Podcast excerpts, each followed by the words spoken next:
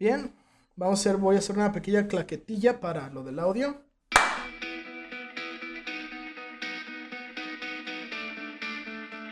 Hola, ¿qué tal a todos? Bienvenidos al viejo y triste tercer mundo. Mi nombre es Russo Palbater y al día de hoy aún seguimos vivos. Este es el tercer episodio de este podcast y hoy estaremos hablando de un tema importante. Los problemas de la educación en México y cómo nos quejamos de las nuevas generaciones cuando fuimos nosotros quienes las formamos. Bien, así que si te interesa este tema, por favor quédate. Quédate que ya está aquí Héctor Alejandro Alcántar para hablar con nosotros. Héctor, ¿cómo estás? Bien, seguimos vivos, así como mencionas, por suerte, por desgracia. Depende por suerte, por desgracia, exacto. si eres positivo o negativo, pero aquí seguimos. Sí, aquí, aquí estamos aún. Héctor, eres licenciado en educación. Así es. Y docente de primaria. Correcto. Muy bien. En educación, en educación, eh, pero estoy trabajando como docente en educación básica, aunque también me tocó ahí un pequeño periodo en bachillerato. También. Pero fue muy, muy poquito tiempo. ¿Y te quedaste con, con la educación básica? Sí, sí, la, educación para, para, los niños. Aunque... Sí, sí, dime, dime. Son cosas muy completamente distintas, ¿no? Sí, hay un, hay un mundo de diferencia entre la forma en la que aprenden los niños y la forma en la que aprenden los adolescentes, iba a decir adultos, pero bueno, son prácticamente adultos. Eh, pero sí, la forma de aprender son muy, muy distintas. No es lo mismo un niño que un, adolescente. Para empezar, el adolescente es un poco más, más independiente y ya no hace falta tanta, tantas explicaciones. Con un niño tienes que ir como un poco más de la mano. Aparte, aparte hay como una especie de paradigma ya en, en, en bachillerato donde la educación forma parte ya no tan obligatoria, sino más bien como una, una cierta decisión, toma de, se basa de una cierta decisión del estudiante, ¿no? Eh, hasta cierto punto sí, hasta cierto punto en, bachillerato, o es por lo menos lo que la gente creería, ¿no? Que, que, si un alumno va a estudiar la prepa o el bachillerato, el equivalente, pues, eh, es porque él quiere, es porque está ahí por su, por su propia voluntad y nadie le está obligando. A diferencia de los niños, que sus papás son los que los llevan nos llevan a la escuela. Pero no siempre es así, ¿no? Y últimamente, yo creo que en los últimos años es cada vez menos así. Y es más de que en la prepa los están prácticamente obligando a ir a muchos. No a todos, obviamente, pero sí muchos están ahí casi casi contra su voluntad. Pero es menos, yo creo que es menos que, que en la primaria, secundaria. Y es que ya no hay, en la primaria, secundaria, pues es, no es una cuestión y creo que ya es un tema que ya tocaremos más adelante, ¿no? De la importancia que tiene, la relevancia que tiene la educación básica para el país, ¿no? Y es algo que mencionabas antes de que, de que comenzáramos a grabar este episodio, ¿no?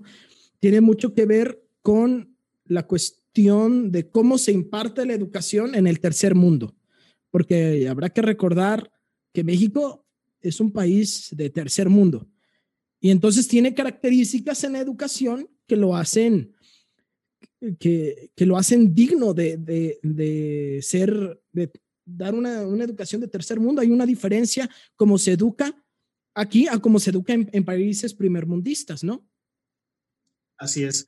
Eh, tiene que ver mucho en la forma en la que se administra también. Eh, por ejemplo, eh, México y Estados Unidos, como te mencionaba antes de que empezáramos, invierten prácticamente el mismo porcentaje del Producto Interno Bruto, pero en la educación en México y la de Estados Unidos es muy diferente. Hay, un mundo de diferencia entre, la de aquí y la de allá. Aunque en Estados Unidos se van un poco más por la educación privada. Eh, aquí en México la educación pública es más común. Es más común que un niño, un, adolescente, un estudiante cualquiera vaya una, a una escuela pública que a una escuela privada. En Estados Unidos es un poco al revés.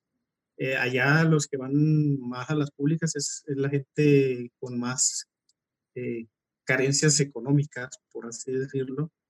pero allá es mucho más común que los alumnos vayan a, escuelas públicas. Y aún así, la diferencia eh, es muy grande entre México y Estados Unidos, a pesar de que invierten prácticamente el mismo porcentaje de, del Producto Interno Bruto, de sus ingresos, de lo que ellos producen. Y mencionabas también que algo que también afecta muchísimo es que son muchísimas personas en comparación en Estados Unidos a comparación en México.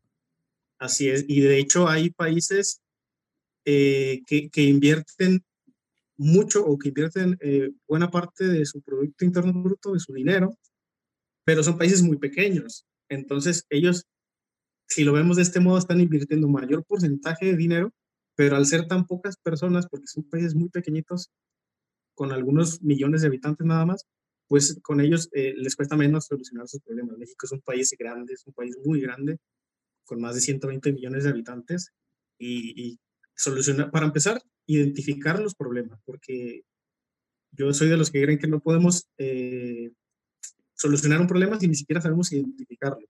Y yo creo que en México es uno de los, de los fallos que ha tenido, que ni siquiera ha podido identificar bien cuáles son los problemas de su educación, qué es lo que está mal. Eh, también como te mencionaba hace rato, eh, una de las cosas que, que, nos, que podríamos eh, interesarnos es de por qué México es un país del tercer mundo, ya que estamos en el, en el tema del tercer mundo, en cuanto a educación.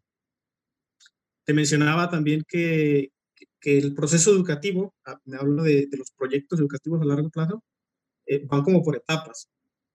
México siguió una etapa de alfabetización que se, reportan 95%, casi 96% de alfabetización, que suponemos que esas cifras están un poco infladas, que la, la, analfabetización es mucho mayor.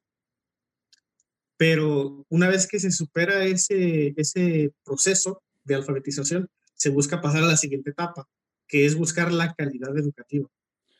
Mm, para las personas que no estén muy familiarizadas con, con los conceptos de educación, el ¿qué conlleva la alfabetización? ¿Es únicamente que las personas aprendan a leer y escribir o conlleva más aspectos? Básicamente es eso. Eh, palabras muy simples es que sepan leer y escribir. Eh, o sea, sería como el primer que nivel. Sepan comunicarse. Sí. O sea, cuando las industrias empiezan, a crecer, ya nos estamos regresando a épocas de la revolución industrial cuando todo, todo la industrialización se empieza a, a, extender por todos los países, a los gobiernos les interesaba que hubiera trabajadores que como mínimo supieran leer escribir y contar, porque, les, porque era necesario para el trabajo que ellos estaban realizando. Entonces, esto era lo que en aquella época buscaban los países. Conforme se fue progresando más, la exigencia fue siendo cada vez mayor. Entonces se tenía que pasar a una etapa nueva, ya no era suficiente con saber leer y escribir, ya tenían que contar los trabajadores con un conocimiento mayor. Y, entonces el, el, proceso educativo de los proyectos educativos tuvo que pasar a una siguiente etapa, que era esta que te mencioné hace un momento, de la calidad educativa. Por mucho tiempo lo que se buscaba ya no era nada más darles cierta educación, sino que ahora vamos a darle una mejor educación, ahora vamos a enseñarles más cosas y vamos a enseñárselas bien. El problema con México es que, bueno, por lo menos el que yo veo, yo no, no voy a hablar por nadie más, yo voy a hablar por mí nada más. El problema que yo veo es que ese dinero se está invirtiendo probablemente mal, porque sabemos que en los países del tercer mundo hay mucha corrupción, eh, la, inversión en educación se pierde en, la corrupción también, un buen, una buena parte, desvío de recursos y demás, cosas, cosas del tercer mundo. Sí, sí. El problema es ese, que, que esa inversión, a pesar de que sí es mucho dinero lo que se está invirtiendo en educación, eh, no se está invirtiendo bien o no está llegando a donde se supone que debería llegar. Y también pasa y ocurre, de hecho, muy seguido, a lo mejor no tanto en las ciudades, pero sí en zonas rurales o en pueblos, que hay escuelas que no tienen suficientes butacas para los niños, hay niños que tienen que conseguir sillas de donde sea para, poder sentarse porque no hay, o que no tienen pizarrón, hay lugares donde no tienen pizarrón, hay escuelas que no tienen agua. Entonces, eh, esa calidad educativa como que se nos está quedando muy atrás. O sea, para hablar de una verdadera calidad educativa, por lo menos debería haber lo que el alumno necesita. Sí, sí. Por ejemplo, la calidad educativa crece un poquito en contenido con respecto a, la alfabetización, a lo que yo, a lo que yo logro entender que nos explicas ahora. Crece, crece un poco en contenido, pero ahora ya no es solo el contenido, sino que también se necesita forma. No, no es solamente qué conocimientos vas a, vas a transmitir, sino también que hayan las condiciones propicias para transmitir ese conocimiento, desde infraestructura, desde eh, los, los, los muebles, mueblería necesaria para poder, para poder recibir las clases, toda esta cuestión desde tecnología, desde mm, toda la indumentaria necesaria para, para transmitir y recibir el conocimiento, ¿no? Así es, y de hecho, el, este último gobierno, esta última administración, con la última reforma educativa, la última reforma de, de, la, de, la, educación que ha habido en México, ya no se habla de, calidad educativa, ahora se habla de excelencia educativa. Lo que para mí es aún más complicado porque yo considero, y yo creo que todo el mundo va a considerar lo mismo, pues basta ver con echarse una vuelta a cualquier escuela o ver con lo que aprende la mayoría de los niños, porque hay niños que sí aprenden lo que se supone que tienen que aprender, pero hay muchos que se, que se quedan atrás. Entonces, eh, yo creo que ni siquiera hemos alcanzado una suficiente calidad educativa como para poder ponernos a hablar de excelencia. Yo creo que hay más procesos que deberíamos seguir antes de empezar a hablar de excelencia y sin embargo, hoy en día en el sistema educativo nacional se habla de excelencia cuando para mí ni siquiera se ha alcanzado una buena calidad educativa. ¿Qué conllevaría entonces la excelencia? Es que la excelencia, ya para hablar de excelencia, hoy en día ya estaríamos hablando, por ejemplo, de acceso a Internet en todas las escuelas, de que haya suficientes equipos para, para los alumnos. Ya estamos hablando de, de, más inversión, estamos hablando de más dinero, de mayor preparación docente, cuando los maestros muchas veces no se les prepara lo suficiente. Y no porque los maestros no quieran prepararse, sino porque el Estado, el que se supone que debe brindar la, la excelencia o la calidad, no los prepara o no se, no se les da la, preparación adecuada. Porque muchas veces te dicen, eh, tú debes saber tal, tal y tal cosa. Bueno, pero prepárame, entonces capacítame para yo saber eso. Dame la oportunidad. Muchas veces, así es. Dame la oportunidad de tener los conocimientos para yo poder transmitirlos. Y, o sea, no, no, hay, no se le brinda un espacio. O sea, como, como que nos enfocamos mucho en los estudiantes, que está buenísimo. Es algo muy importante, pero ¿qué estamos haciendo con las personas que educan a esos estudiantes? Y muchas veces, eh, como te menciono hace un momento, eh, por ejemplo, nos dicen, tú debes eh, ser o tener ciertos conocimientos en derechos humanos actuales, conocimientos actuales, sobre, basados en las leyes actuales y, en toda la sociedad actual. Bueno, pero capacítame dame un curso, pues, prepárame, pero en muchas, muchas ocasiones no se hace eso. Eh, se le exigen al docente cosas para las que el propio Estado, que es el que imparte la educación pública, no está invirtiendo. Pero como te digo, el problema es, como siempre, el dinero. Por algo, el, dinero siempre es, es un problema en estos temas. Y, y si se necesitaría más inversión, o por lo menos que la inversión que ya se está haciendo se, se haga adecuadamente. Porque muchas veces el dinero no llega donde tiene que llegar y eso afecta muy fuerte a, a, la educación, no nada más a la educación, a muchas otras áreas, a áreas, áreas de la salud y demás, pero hoy el, el, tema que nos toca hoy, pues es educación. Sí, lo que, sí lo que compite y está afectando, cierto. El problema también eh, es la forma en la que se hace. Bueno, vamos diferenciando entre los tipos de educación que hay. Existe la educación formal, que es la, la, que todos conocemos, vas a una escuela, te dan un certificado cuando terminas, o un título si es una, una licenciatura.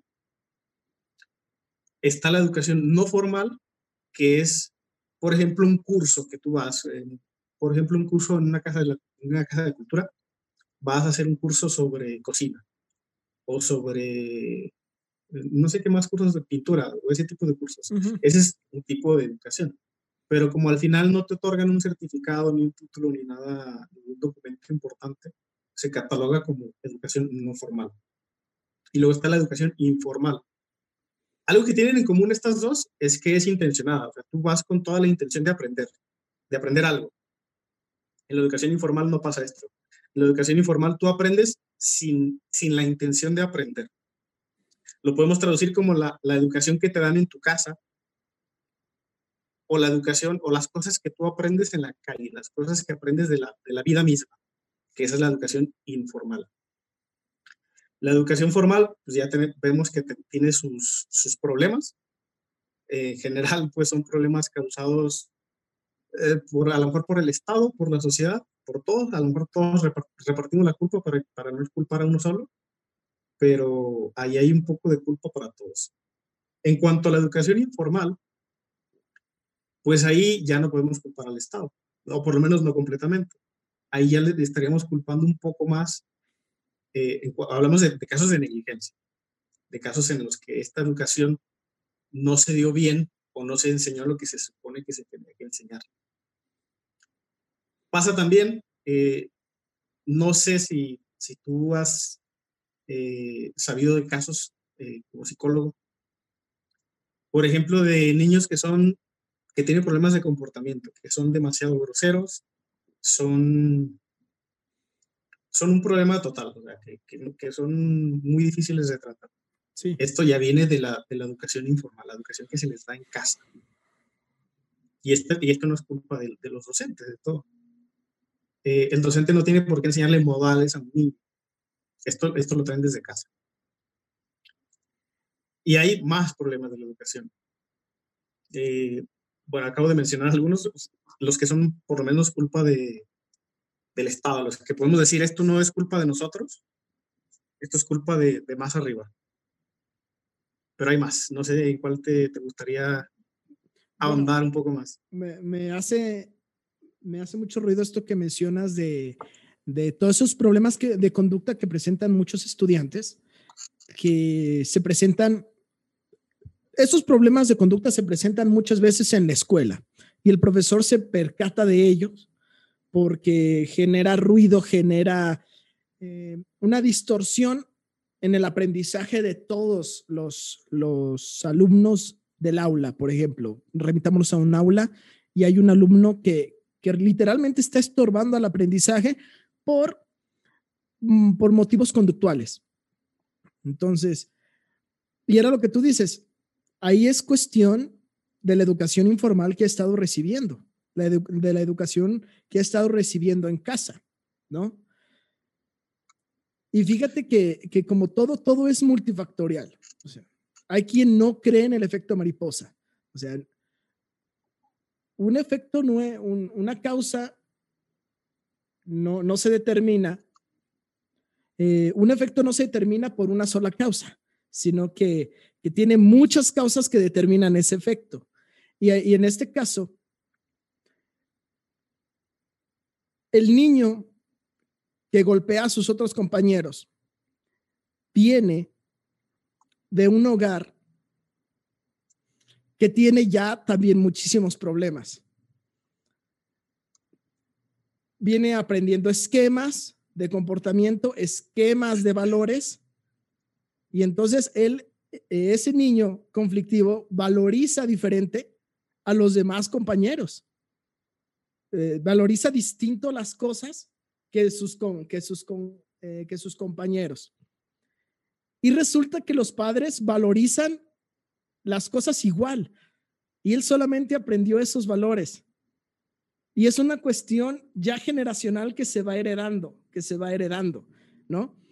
Eh, la educación que se, les que se le brinda a los papás de ese niño conflictivo también tiene que ver en cierta medida, porque muchas veces los docentes terminan siendo el punto de rescate de muchos alumnos que no tienen muchos factores eh, protectores dentro de sus hogares, ¿no? Tú decías, no es la obligación de un profesor brindar valores a un niño, porque esa es obligación de su casa. Pero ese es el término, eh, eh, eso queda mucho en el, en el mundo de las ideas. Ya en el mundo real, a veces el docente es la, es la única respuesta que tiene ese niño. Es la única, e, e, es, su único factor protector muchas veces. Este, valores sí. Valores sí, sí se enseñan a los niños en la escuela. Lo que no se les enseña son modales. Por ejemplo, eh, es que sí se les enseña, pero el problema es que en, su casa no se les enseña. En la escuela se intenta corregir eso. Por ejemplo, hay un niño que siempre empuja a los demás. Por ejemplo, van caminando o lo que sea, y donde él quiere pasar, está empujando a todos, está empujando a todo el mundo.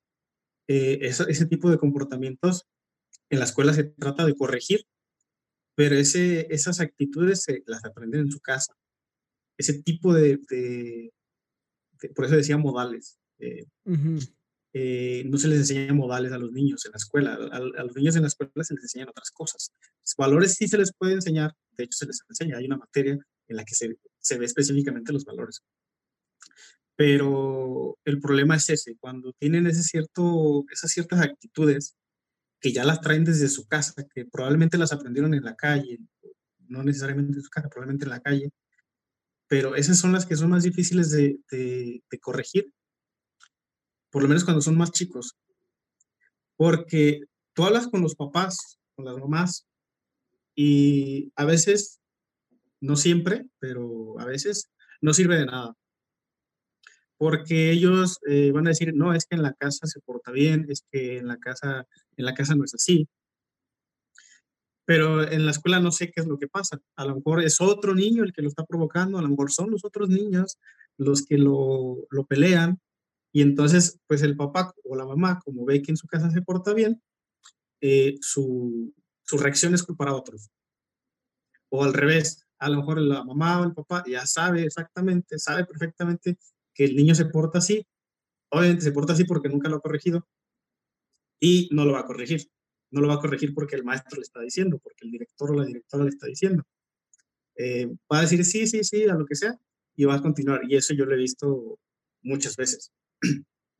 Entonces te digo, eh, muchas veces hablar con los padres de familia, con los papás de los niños, eh, pues de poco o de nada sirve, pero es porque esa educación que está recibiendo en casa o en la calle, porque muchas veces hay niños que se crían en la calle prácticamente porque los papás no los cuidan, los para ellos es como un alivio que se salgan a la calle a jugar, que se salgan a la calle a hacer lo que sea porque hay papás así, hay, por desgracia hay familias así.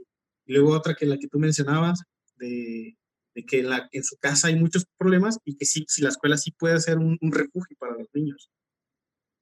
Pero normalmente esos niños no dan problemas. Esos niños lo que quieren es estar en la escuela y, lo, y, y no quieren irse a su casa, porque saben en su casa lo que hay. Este,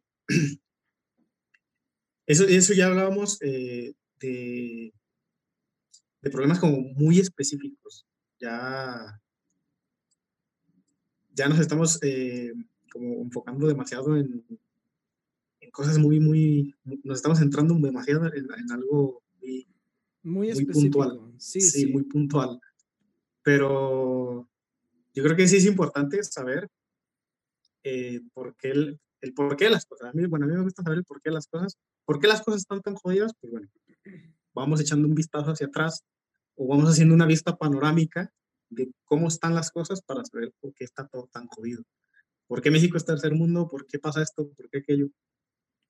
Entonces yo creo que sí es bueno puntualizar en ciertos detalles. Sí, ya, ya que todo tiene cierto relato histórico, porque el, el, el presente es un reflejo del pasado y el futuro es un, será un reflejo de lo que hacemos hoy y lo que hicimos antes. Entonces, todo es histórico. Sí, y a mí me, me causa intriga, por no usar otra palabra, el, el, el prototipo de, de, ciudadano que se supone que se está formando, o el ciudadano que se quiere formar. Eh, nosotros, si nosotros revisamos el perfil de egreso de la educación obligatoria, o educación básica, como le quieras llamar. La educación básica, haciendo un paréntesis, eh, ¿qué conlleva? ¿Qué niveles son? primaria, secundaria. Hasta secundaria, la educación básica. Ah, ok. Continúa. De secundaria para, para abajo. Ah, ok. También la, la, educación media y media superior también tienen, bueno, perdón, la, la la media superior también tiene su perfil de egreso. Cada, cada nivel tiene su Cada nivel tiene, tiene su El preescolar, preescolar tiene el suyo, primaria tiene el suyo, secundaria tiene el suyo, media superior tiene el suyo. Y ya en las carreras, pues de hecho en las carreras tú cuando te vas a inscribir, ahí te aparece el perfil de egreso. Ahí, ahí te, lo, te lo piden. Sí, sí, justamente. cuando, termines esta carrera, tú debes contar con ciertas características. Y en la primaria es igual, secundaria es igual. Y a mí me, me hace un poco de intriga eh, lo, que se, lo que se pide en educación básica, sobre todo en primaria. Quieren, por ejemplo, en el lenguaje de comunicación, los niños tienen que saber hablando un mínimo de inglés, eh, cosa que no pasa porque ni siquiera hay maestros de inglés en las escuelas.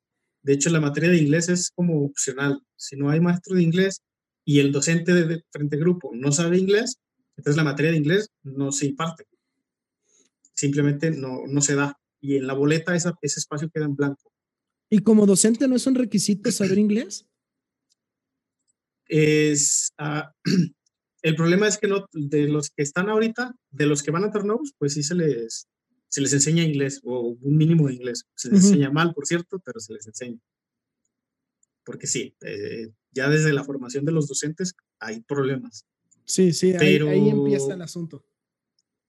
Pero el, detalle está con los docentes que ya tienen, que ya están en el sistema y que a ellos no se les enseñó inglés.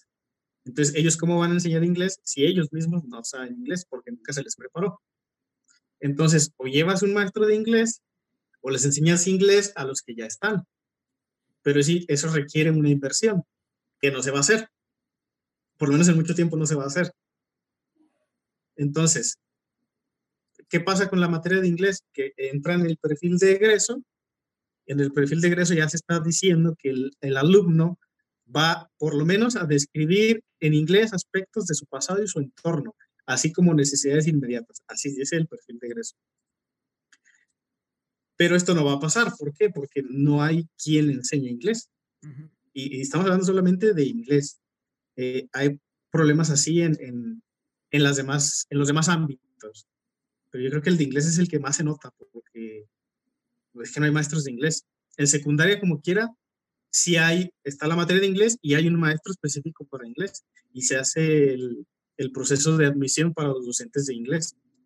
Pero esto no pasa en primaria. ¿Por qué? Porque en primaria solamente tienes un docente, el docente frente a grupo. Y ya depende de si él sabe o no sabe. Y si no sabe, pues los niños no van a aprender inglés y ya. Así de sencillo. No aprendieron y ya. Y lo curioso es eso, que, te lo marcan el perfil de egreso. Sí, Cuando El, el propio Estado sabe que no se está enseñando inglés. Pero se está haciendo algo para resolverlo, se está haciendo algo para resarcir. Pues poco a poco, porque te digo, en la formación de los docentes eh, se intenta que se les enseñe inglés, eh, desde que se están preparando. Se, les enseña inglés, y, pero es que, como te digo, se les enseña mal. Es, el inglés que se les enseña es, es, es malo. Yo me ha tocado ver el, las actividades de inglés que les dejan a los que están estudiando todavía. Y yo diría que es un inglés que no les va a servir para nada es, un inglés no muy diferente al que enseñaban en secundaria. Yo lo veo que es casi, casi lo mismo. De frases sencillas y, y súper básicas no salen, de ahí no. Aparte de que, bueno, tú me desmentirás, pero considero que, que cada materia, cada asignatura tiene su propia, su propia dinámica pedagógica, ¿no? Entonces, no basta solamente con saber inglés, hay que saber la pedagogía que conlleva un idioma, porque no es lo mismo eh, la, pedagogía que tienes que usar para enseñarle a un niño matemáticas que para enseñarle un idioma, porque las matemáticas y los idiomas son rubros de aprendizaje bastante distintos, que tienen una mecánica psicológica muy diferente, que tienen una práctica distinta y que tienen una connotación en la sociedad también muy, muy distinta. y te genera habilidades que te especifican en diferentes ámbitos. Entonces, no es lo mismo enseñar idiomas que enseñar a lo mejor matemáticas. Entonces, no es solamente que el maestro quizá sepa el idioma, sino que también tiene que saber enseñarlo. Así es, ahí ya traeremos más en, el tema que mencionamos hace rato de la excelencia educativa. Eh, si se busca de verdad una educación de excelencia, para empezar, eh, por lo menos en el tema de inglés, eh, así como se tiene un maestro de educación física en muchas escuelas, no en todas, porque hay escuelas donde el, el docente frente a grupo es el que da la clase de educación física. Pero así como en muchas escuelas se tiene un profesor de educación física, yo creo que se debería tener también un profesor de inglés. Obviamente no en todas las materias se necesita, no se necesita un profesor para cada materia en primaria, eh, porque son cosas muy, muy básicas. Un solo docente puede perfectamente dar español, geografía y matemáticas, pero en ese tipo de, de áreas donde ya requiere un conocimiento extra, como inglés, yo creo, yo considero que sí debería haber un maestro de inglés en cada escuela, como debería haber un psicólogo en cada escuela, como debería haber, eh, eh, por, como lo tienen en otros, en otros países que tienen hasta una enfermería en la escuela, ya para hablar de educación de excelencia. Pero otra vez volvemos a lo mismo, se requiere mucha inversión que, que no se está haciendo y probablemente no se haga y si se hace, se, se pierda en, corrupción o, o, algo, pero yo creo que eh, por lo menos en México falta mucho tiempo para poder hablar de educación de calidad. Y ahí también entra más, más eh, específicamente la capacidad de cada profesor, ya no nada más hablando de primaria, hablando en general, desde preescolar hasta licenciatura, maestría, doctorado, la capacidad del docente para transmitir ese conocimiento. Si el docente no sabe cómo transmitir el conocimiento, entonces el alumno no va a aprender. Probablemente incluso termine odiando la escuela, como le pasa a muchos niños. Hay muchos niños que no les gusta la escuela, no quieren ir a la escuela, pero no es porque que la, escuela, mm, ¿cómo te, ¿cómo te, lo, explico? Es que puede ser que, que, sea, que sea un que el, caso, que sea el caso, que el docente no está dando o transmitiendo el conocimiento de manera que el niño lo disfrute. Porque los niños, hablando ya otra vez de educación primaria, estoy saltando de, de la educación en general o la primaria. Eh, por lo menos en la primaria, el niño tiene que disfrutar ir a la escuela. O sea, el docente tiene que buscar la forma de que le gusten las matemáticas, de que le guste el español, de que le guste la geografía, la historia. Tiene que conocer a sus alumnos, tiene que encontrar la manera. Si no le gustan, bueno, el docente es responsable de que le tengan que gustar. Si hablamos de personas más adultas, por ejemplo, en prepa, licenciatura, ahí sí depende mucho más del profesor, incluso más que, que en primaria, yo creo. Se podría dar el caso, porque si el profesor que yo creo que todos hemos tenido un profesor así, que da su materia, da su clase y te estás durmiendo en la clase. estás, aburridísimo. O te, te o está explicando el maestro y nadie entiende nada, pero nadie pregunta nada. ¿Por qué? Porque si preguntan algo, hay veces, hay veces que pasa eso. La, la, clase está tan aburrida y es tan confusa que no quieres preguntar porque se va a volver aún más confusa. Sí, sí. Y, yo escucho a muchos estudiantes así, es que no pregunto, porque si pregunto nos va a enredar más y va a ser peor. De por sí no lo entiendo y va a ser, voy a entender menos todavía. Eh, y ahí es la responsabilidad del profesor. Sí, sí. Lo que generas es que muchas veces te dan un discurso confuso en un intento de transmitir del conocimiento y si lo preguntas vas a hacer únicamente que ese discurso se repita. Pero ahí, ahí lo, que, lo que hay es claramente una falta de pedagogía una, falta de conocimiento, aunque se escuche, aunque se escuche repetitivo, una falta de conocimiento de las distintas formas de transmitir el conocimiento, ¿no? Por ejemplo, yo te puedo dar un discurso, no yo precisamente, estoy estableciendo un ejemplo. Alguien con pedagogía más bien da un discurso que no fue del todo comprensible para ti, alumno, Entonces, busco la manera didácticamente y pedagógicamente de transmitírtelo de otra manera que te sea más comprensible. O sea, no es, no es algo tan complejo de entender. Y es algo, es algo que tú también mencionabas en un, eh, antes de que, de que comenzáramos este podcast, de la importancia de establecer algunos cursos de cómo, de cómo enseñar a los profesionistas, a los que egresan de las universidades.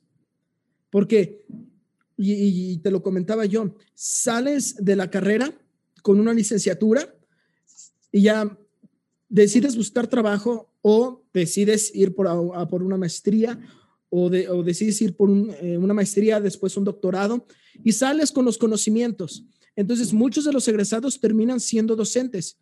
¿Por qué? Porque cuentan con los conocimientos necesarios para poder dar la asignatura, sin embargo, no tienen noción de cómo transmitir esos conocimientos. Lo que, Así es, yo creo que independientemente del nivel educativo del que estemos hablando, desde el más básico hasta el más alto, yo creo que, las personas que imparten las materias deberían tener una preparación docente, no nada más una licenciatura que, que avale que tiene los conocimientos, sino que también cierta preparación, no voy a decir que una carrera puede ser un curso, un diplomado, que te avale como, como docente, que tú tienes no nada más los conocimientos, sino también la preparación docente que es para saber transmitir ese conocimiento. Que tú sabes de didáctica, que tú sabes controlar un grupo, que tú sabes tratar con personas, que tú sabes, eh, básicamente eso, transmitir el conocimiento, hacer que el conocimiento le llegue a los estudiantes y no nada más eh, pararte y hablar como hacen muchos que se paran delante de, de sus alumnos y empiezan a hablar o les proyectan, eh, pasa más en las universidades, que se para el profesor, prende el proyector y les proyectan unas diapositivas con un montón de letras y termina la clase y quién sabe qué vimos, pero ya acabó la clase. Eso pasa mucho. No, y llega, llega a tal extremo, bueno, tú desmentirás la estrategia didáctica, tú, tú desmentirás que también, qué tan mal sea una estrategia didáctica que se me llegó a implementar demasiado en mi, en mi época de estudiante de universidad. Tú le dabas a los estudiantes, los formabas en equipos les dabas un tema de los que se iban a, ver, eran 15 clases a lo largo de, un semestre, le dabas un tema a cada equipo y los alumnos se las tenían que arreglar con, la literatura, poca, mucha, como sea, pero tenían que, que arreglárselas para ellos dar la clase y ellos exponer la clase. Entonces, ¿la clase qué se volvía?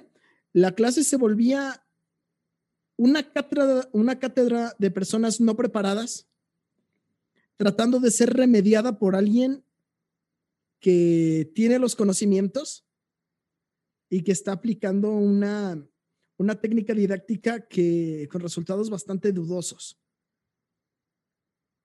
Y entonces, Ese es otro de, de, los problemas que te mencionaba hace un rato, eh, antes de, de empezar, que los profesores o el propio sistema, el propio sistema educativo, asume que los, que los alumnos tienen ciertos conocimientos que nunca les ha enseñado. Y, y era como te mencionaba, muchas veces eh, eh, el profesor te, te, hace una pregunta o viene un examen, un cuestionario, lo que sea, y te dice, justifica tu respuesta. Pero ¿qué pasa? Que nunca te han enseñado a justificar una respuesta, nunca te han dicho cómo. Y es lo que pasa a veces, que el alumno simplemente contesta lo que sea. Contesta, pues estuvo bien, eh, pues yo creo que, bueno, estoy de acuerdo, pero no dan, no dan argumentos, no, no, te, no te saben desglosar un argumento como debe ser. Entonces, ¿qué significaría eso? Pues primero que el alumno no entendió el tema, porque si no es capaz de justificarlo, no entendió el tema. Segundo, que nunca se le enseñó a justificar. No nada más eso, hablo de, otros, otro tipo de aspectos desde la primaria, que muchas veces te dicen, por ejemplo, eh, realiza esta lectura y haz un resumen, pero nunca te enseñaron a hacer un resumen. Simplemente te dieron la definición de más o menos lo que es un resumen Y ya, con eso asumen que tú vas a saber cómo hacer un resumen y no es tan fácil. Yo conozco muchísima gente, egresados de licenciaturas, que no saben hacer un resumen. Y, es cosas tan fáciles nunca, nunca las supieron hacer porque nunca se las enseñaron y pasaron primaria, secundaria, prepa, eh, licenciatura, sus profesores suponiendo que sabían hacer un resumen y nunca aprendieron. Y, quedan y es un problema que van arrastrando toda su vida. Sí. Quedan, quedan muchísimas cosas al aire. Por ejemplo, en ese, en ese ejemplo específico que mencionas sobre el resumen, ¿no? Por ejemplo, a mí nunca, y lo hablo de la experiencia propia, yo como estudiante de primaria en algún momento, a mí nunca se me dijo si un resumen tenía que ser exactamente eh, tomar las partes que tú consideras importantes, porque también ahí tienes que elaborar una síntesis. Eh, nunca me especificaron si tomar una, las partes importantes del texto y las tienes que reproducir textualmente o puedes agregar conectores o puedes parafrasear. O sea, quedan como que las cosas ambiguas. Te enseñaban a subrayar eh, lo que tú creías importante a tu, a tu pobre criterio de niño y subrayabas, intentabas que no fuera tanto para que después no tuvieras que escribir tanto y al final lo escribías y punto. Aparte de que... Conozco gente que al día de hoy, ya de adultos, siguen pensando que hacer un resumen es escribir hasta el siguiente punto. Tú escribes todo hasta el primer punto, luego de ahí como que te saltas unos renglones y escribes el, siguiente, la siguiente idea hasta el punto y, para ellos eso es un resumen. Bueno, Pero es que nunca, nunca aprendieron a hacerlo. Llegamos a aplicar el primer punto de cada párrafo. Sí, el, primero de cada párrafo. Sí, Con eso ahí está el resumen. Pero pasaba así y hay gente que cree, que, que cree eso todavía. Y es que fíjate, también todo se hace con un, y ahí ya es hablar algo también como, como desde el punto de vista de un estudiante. Tú tienes que resarcir, tú tienes que tratar de resolver situaciones como tú puedes, porque te ponen actividades que lo personal a mí me requerían muchísimo tiempo y te ponen un tiempo demasiado corto.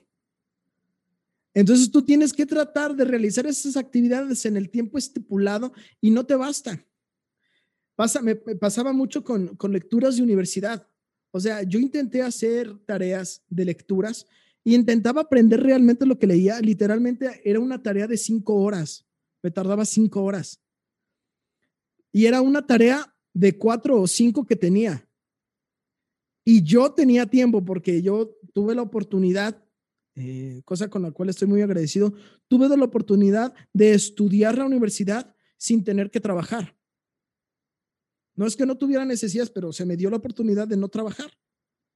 La tomé, intentaba hacer las tareas a conciencia y era realmente complejo por la cuestión del tiempo que requería y terminabas únicamente leyendo los resúmenes de los artículos, terminabas eh, tratando de hacer las cosas a medias únicamente para cumplir con el requisito de dar la tarea. Entonces, creo que muchas actividades a veces escolares puede llegar a ocurrir eso. Sí, muchas veces por cumplir con las exigencias se termina por no hacer las cosas bien. Eh, tú lo haces por, por cumplir, por la, la, calificación, por el puntaje de la calificación, pero terminas por no aprender. Eh, si no es nada, pues aprendes muy poco y el objetivo de la, de la tarea no cumple.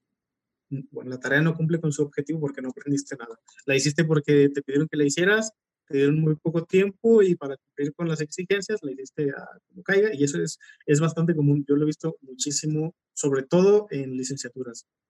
en las licenciaturas yo creo que se comete ese error eh, por querer cubrir mucho, pues ahí se pierde la calidad.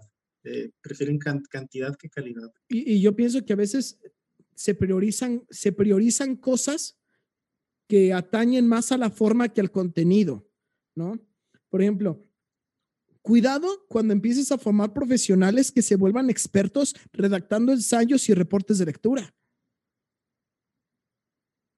¿Sí? Si atiendes demasiado a la forma, obtienes profesionistas del área de psicología, del área de nutrición, que son unos tremendos expertos elaborando reportes de lectura y ensayos, pero que a lo mejor no son tan fuertes en diagnósticos nutricionales, no son tan fuertes en diagnósticos eh, psicopedagógicos, no son tan fuertes en orientación psicológica, cosas que atañen más al contenido de la carrera, al contenido de su profesión, cuando en realidad se les está dando prioridad a la forma en la que se realizan las tareas para poder cumplir con el requisito. Entonces es un, es un tema bastante complejo y creo que, que, que se, está, eh, se está viciando mucho en ese aspecto. Y las cosas se complican eh, más ahorita, porque se nos está olvidando. La educación que es, que es ahorita es a distancia, en su mayoría. Hay escuelas que sí tienen clases presenciales eh, con grupos reducidos, ah, buscan la forma. Sí. Sobre todo escuelas privadas, porque son las que dependen de, de, lo que paguen los estudiantes. Y si los estudiantes no van, no pagan o no quieren pagar, y, y por eso están teniendo clases presenciales, algunas escuelas privadas. Pero las escuelas públicas, donde no, no se tiene ese problema, pues las clases son a distancia y aquí las cosas se, se complican todavía más, porque ya no es tanto lo que te puede enseñar el profesor en un aula, sino ahora lo que te puede enseñar a distancia. Y entra también mucho el autodidactismo. Sí, sí. ¿Qué tanto puedes aprender tú solo? O sea, el, docente te da como el material, te dice, vamos a hacer esto, vamos a ver esto, pero lo demás corre por tu cuenta. Y ya no tienes a alguien diciéndote eh, paso por paso, ya no tienes a alguien ahí que está todo el tiempo, que no está enfrente de ti resolviéndote las dudas. Aquí ya te la tienes que jugar un poco más tú solo bueno, los estudiantes, nosotros, ya no estamos estudiando, ¿verdad? Los estudiantes la tienen que jugar ellos solos. Sí, y, es... No, no completamente solos, pero se la tienen que jugar un poco más. Sí, e, es, es toda una cuestión ahorita, eh, este juego en línea, porque, por ejemplo, para empezar, estamos teniendo esta conversación tú y yo a través de una videollamada, ¿no? Entonces, muchos de los paradigmas que se tenían en enseñanza han cambiado muchos que atañen a la, infraestructura han cambiado muchísimo, porque ahorita ya no podemos hablar de aulas, ya no podemos hablar de espacios físicos, tenemos que hablar de, otro tipo de temas. Si, si, si, nos, si hiciéramos referencia a la calidad de la educación, ese segundo nivel que tú mencionabas al principio, ¿qué condiciones de infraestructura se tienen que tener en cuenta actualmente en esta situación de, crisis en la que nos encontramos? Es que uno de los problemas más grandes, o uno de los obstáculos más grandes, yo creo que es el acceso a Internet hoy en día, en el formato en el que se está trabajando, porque no todos los estudiantes tienen acceso a Internet o lo tienen muy limitado. Eh, hay personas que sí tienen Internet, pero en la zona donde viven el internet es muy malo, muy lento, se va la señal, o simplemente no hay. Hay gente que vive en lugares donde no llega el internet y tiene que conectarse con datos móviles, lo cual sale más caro. Eh, y yo creo que para fin de, de poder hablar un poco más de ese siguiente paso, para que los estudiantes tengan un verdadero, una, una verdadera excelencia educativa, pues yo creo que sería el acceso a Internet. De que todos los estudiantes, garantizar el acceso a Internet a todos. Eh, incluso hay gente que habla de, de que el, Internet debería ser como un derecho humano. Que así como tienes derecho al agua, a la salud, también deberías tener derecho al Internet, todas las personas. Es decir, en cierta, hasta cierto punto, eh, yo creo que, que, que tienen razón hasta cierto punto, porque hoy en día si no tienes internet, pues estás como desconectado del mundo. Sí, no te enteras de nada, no sabes nada, porque ya todo es por internet. Hoy en día puedes hacer, puedes hacer lo que tú quieras por internet, puedes pedir comida, puedes comprar cosas. Si te gusta alguna eh, serie, programa de televisión que salía nada más en la tele, ahora lo puedes buscar en internet a la hora que tú quieras. Sí, y hace cuando, estamos hablando de que ya en línea todos tenemos ya una identidad. Todos somos alguien a través de Internet. Y muchas personas existen o no existen en la medida en la que, en la que interactúan en Internet o no lo hacen. Y fíjate, el Internet, para mí, a la forma en la que yo lo veo, es una de, uno de los factores que influye mucho en el por qué la gente se queja mucho de, los, de las personas más jóvenes. Ahora ya volviendo otra vez a la formación de las nuevas generaciones. La gente, yo creo que se, se quejan mucho de, de, las nuevas generaciones, o las personas más jóvenes, por el Internet. ¿Cómo era la vida antes sin el Internet? Si había una persona joven que tenía una idea eh, que a lo mejor era desafiante con las ideas de los adultos o de, o de, la población en general, pues no podías comunicarlo, no podías decirlo. Simplemente se, había un adulto que te decía cállate o, o que te corregía y, y, la educación que te daban a ti era también sobre respetar la opinión de los adultos o respetar la opinión de las personas que son más grandes que tú, porque suponía que al ser más grandes tenían más experiencia, sabían más que tú, tú eres más joven, tú estás aprendiendo, tú tienes que callarte. Esa era un poco la, la, la, la ideología que se manejaba. Pero con el Internet se rompe esto. ¿Por qué? Porque ahora tú puedes decir lo que tú quieras, donde tú quieras. Tú puedes entrar a Facebook y decir lo que se te dé la gana. Bueno, mal ejemplo, Facebook no, Facebook te censura. Eh, tú puedes entrar a Twitter y decir lo que se te dé la gana. Y puede que haya alguien que, que no esté de acuerdo contigo, que haya adultos, sobre todo, personas más grandes, que están ellos más arraigados a, a, la, a la, educación que se les dio a ellos, a, la, a, las ideologías que ellos tienen, y que obviamente no se van a, no se van a separar de ellos porque ya están, ya están como casados con esas ideologías. Pero no te va a poder hacer nada. Entonces tú puedes seguir diciendo lo que tú quieras, tú puedes contestarle, tú puedes decir lo que sea, y vas a encontrar otras personas que están de acuerdo contigo y que te van a apoyar. Y es donde empieza este todo, como este efecto dominó, o, como lo mencionabas hace un rato de, del efecto mariposa, un poco parecido a eso, de que un pequeño acto desencadena una serie de actos más grandes, en el que todo el mundo puede decir lo que quiera ahora, no como antes, gracias al Internet. Y también genera que haya mucha gente en desacuerdo que se esté quejando de las nuevas generaciones. Que sí. no se nos olvide que las personas adultas o los más grandes, los que, los que ya tenemos eh, una edad, no, no hablo como un anciano, pues me refiero en comparación con los adolescentes. Sí, sí. Que nosotros somos los que estamos formándolos, nosotros les estamos poniendo un ejemplo. Los, o los que ya tienen hijos, ellos están educándolos. Y luego se quejan de ellos. Yo he escuchado, por ejemplo, eh, gente ya mayor que se queja del trato que les dan sus hijos o se quejan de cómo se portan sus hijos y se les olvida que fueron ellos quienes los educaron. Sí. Ellos, o sea, tú lo formaste, tú lo educaste, tú le inculcaste tus valores y ahora te quejas de cómo es cuando tú fuiste la persona que formó a esta otra persona. Y fíjate que, esa, eh, que, es, que eso que justamente acabas de mencionar viene explicando una creencia que se tiene al respecto de, cómo tratan los hijos a sus padres y cómo después esos eh, los hijos de, esos, de esas personas los terminan tratando, ¿no? Por ejemplo, eh, un hijo trata mal a su padre y el padre tiene la creencia de que, bueno, tú lo vas a pagar, tú lo pagarás. Todo esto mal que le estás haciendo a tu padre se te va a regresar.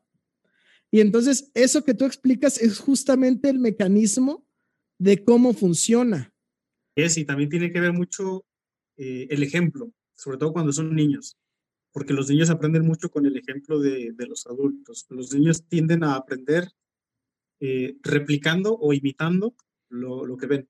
Uh -huh. Ya ves, por ejemplo, en casos de, de abuso, eh, el niño que es maltratador, que maltrata a otros niños, probablemente él esté replicando lo que pasa en su casa. Entonces, también pasa, por ejemplo, que los papás le dicen al niño, eh, no digas mentiras, pero luego llegan los de Coppel y diles que no estoy. Ya está echando mentiras. Y el niño, a ver, entra como que en un conflicto, ¿no? A, que me, a ver, me está diciendo que no eche mentiras, pero ella está echando mentiras, ella está diciendo mentiras, o, o el papá está diciendo mentiras. Entonces, los niños crecen con esa ideología, con esa mentalidad de, puedo decir una cosa y hacer otra. O los papás que les dicen a los hijos que no digan groserías y luego son los más mal hablados. Entonces, y luego se quejan, se van y se quejan de, de, que los hijos son mentirosos, de que los hijos son groseros, de que los hijos se portan de cierto modo, cuando ellos no están haciendo más que imitar lo que los papás hacían, o los hermanos, o algún familiar, depende de con quién conviva. Sí. Entonces yo creo que mucha gente se queja de más, se queja de, y no hablo de los jóvenes, no hablo de las personas jóvenes, que están en su derecho de quejarse, todo el mundo está en su derecho de quejarse, y todo el mundo está en derecho en, en, en estar en desacuerdo. El problema es cuando quieres limitar a las otras personas. A ver, muy bien, te estás quejando de esto, no estás de acuerdo con esto, perfecto. El problema viene cuando quieren callar a los otros. O, el, el, término que se, usa, que se usa mucho últimamente, el de generación de cristal, de que las nuevas generaciones se quejan de todo.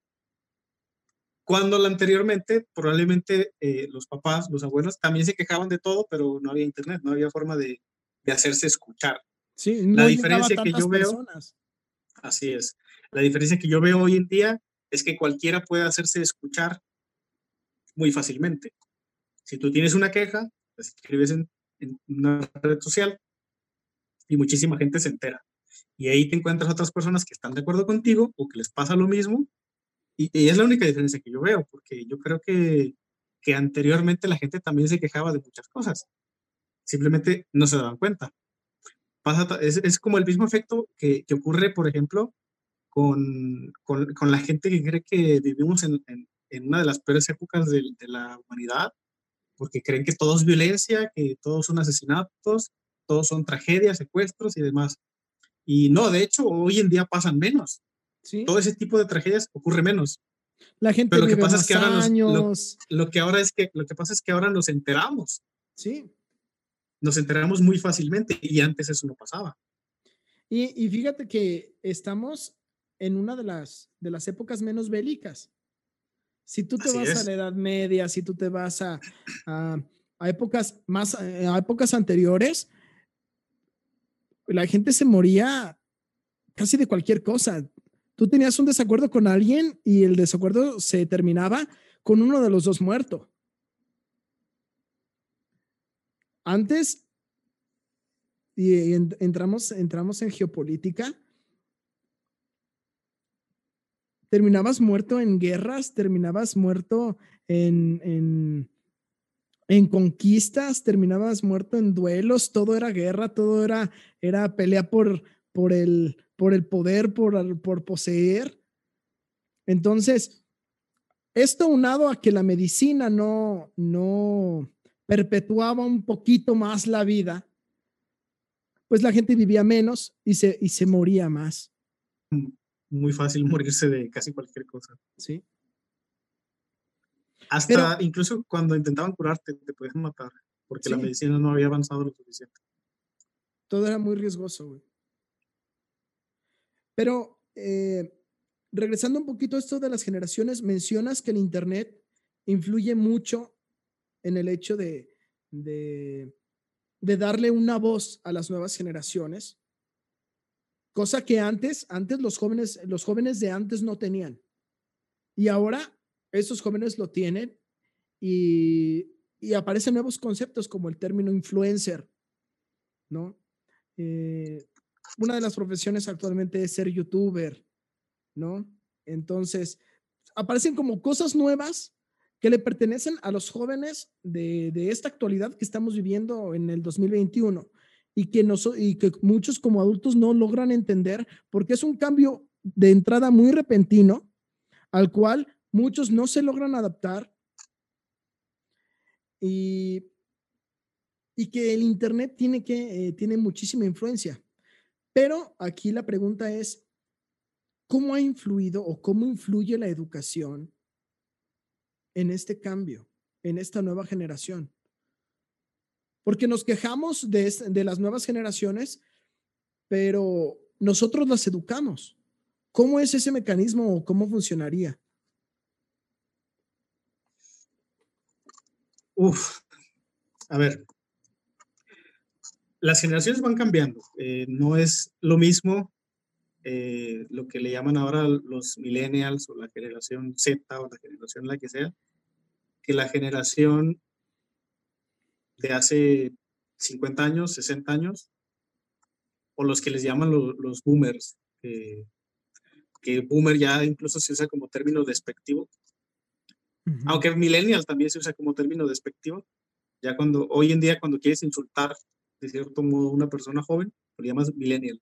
Eh, tienes que ser un millennial o los, los millennials no saben tal cosa o, o, lo quieren dar como una explicación a alguien que no sabe algo o que no tiene experiencia en algo.